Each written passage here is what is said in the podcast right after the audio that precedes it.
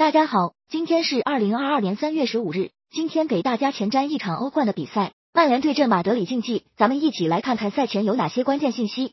一、曼联球星 C 罗此前长期效力于西甲皇家马德里队，马竞可以说是他的老对手了。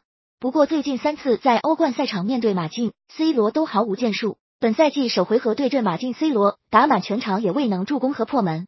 二、曼联锋线大将卡瓦尼此前长期受伤，首回合打马竞也没有进入大名单。不过目前已经伤愈回归，对进攻端来说有着不小的帮助。三，曼联最近的硬仗成绩还不错，最近两次主场面对强敌都取得了胜利，先后三比二战胜阿森纳以及三比二战胜热刺。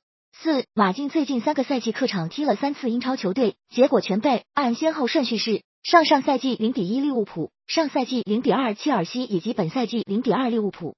五，马竞主力前锋菲利克斯首回合打进曼联一球，他最近四场联赛有三场参与进球。合计四球一助攻，本场有望继续扮演关键先生。六，马竞过去三个赛季欧冠十六强赛的客场比赛都输给了对手，上赛季是零比二输给英超的切尔西队。七，本场的主裁判是斯洛文尼亚裁判温契奇，他此前吹过三次曼联的比赛，全部都是平局告终。